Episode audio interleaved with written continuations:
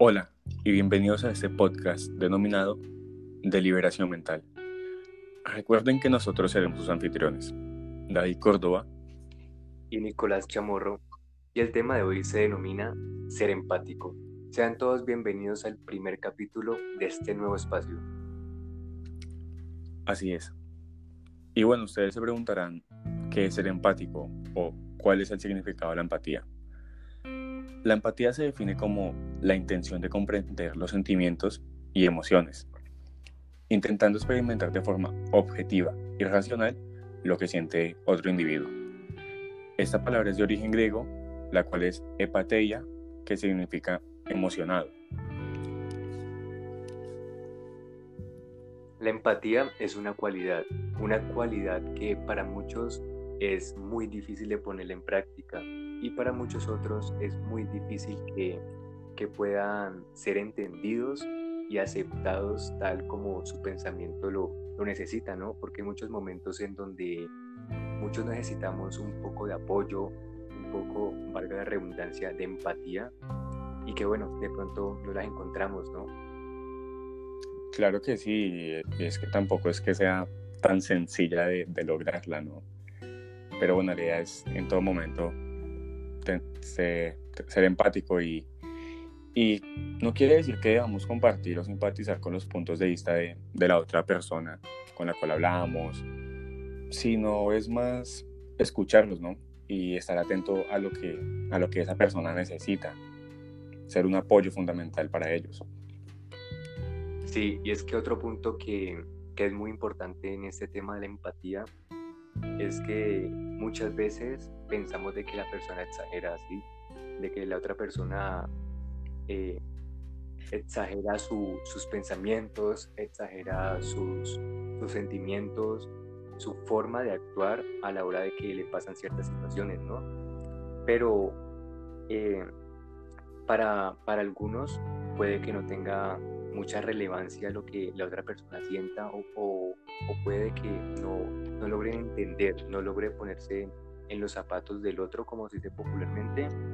Y bueno, eso no significa que porque a uno no le parezca que, que sea para tal punto, a la otra persona puede que sí le esté afectando en cierta manera, ¿no?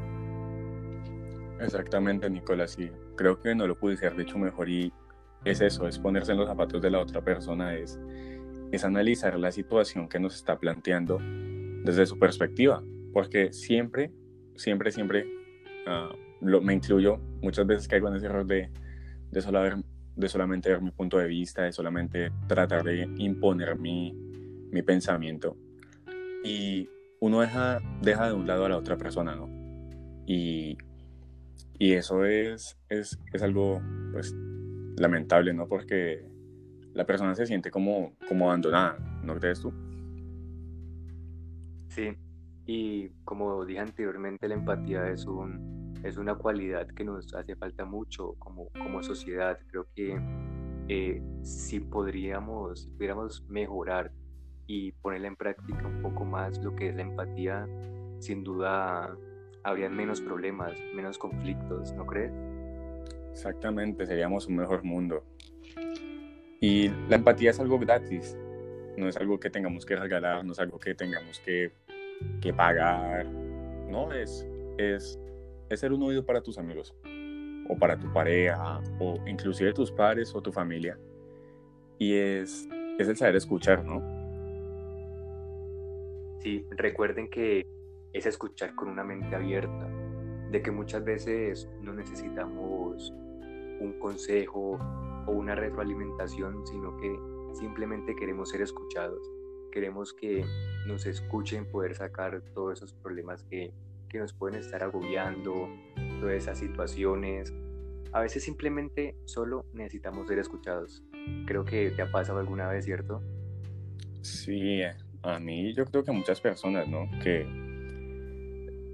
bueno, la empatía es, un, es una conexión tanto sentimental como mental la cual depende, como tú dijiste anteriormente, de las situaciones.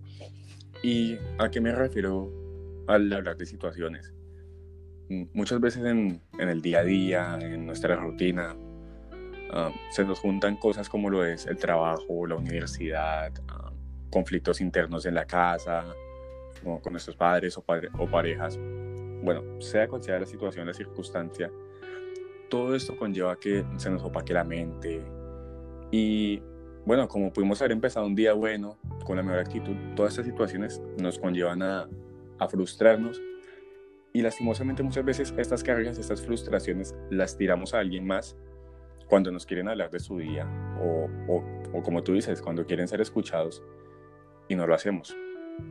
No lo hacemos por, valga la redundancia, dichas situaciones. Sí, es que la situación es, es un punto bastante, bastante llamativo, ya que al compartir situaciones, al pasar por las situaciones que una persona nos puede comentar, se genera esa, esa conexión, ¿no? Esa tan anhelada conexión que necesitamos para lograr la empatía, porque creo que todo es como un hilo. Si, si concordamos en, en las situaciones, hay una conexión, y si hay conexión, por ende podemos tener empatía. Exactamente, lo escribiste súper bien. Y bueno, a la hora también de, de, poder dar nuestra retroalimentación, creo que es muy importante eh, a la hora de, de, dar nuestra opinión, resaltar claramente las cualidades, las capacidades y también un poco lo que, lo que son el logro de las personas, ¿no? Cada una de estas opiniones debe ser de una manera constructiva.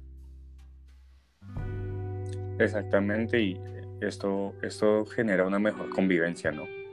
¿Qué queremos decir con una mejor convivencia? De que se van a comprender, se van a entender y al hacer esto, al resaltar esas cosas, van a ver cómo, cómo no hay, mm, por así decirlo, ¿cómo lo describirías? Como no hay malentendidos, se podría decir. Sí, no hay una conexión, una conexión estable, una conexión que, que se necesite para poder generar la empatía. Sí, entonces pues todo esto genera las opiniones constructivas como las dices y es saberlas decir, ¿no?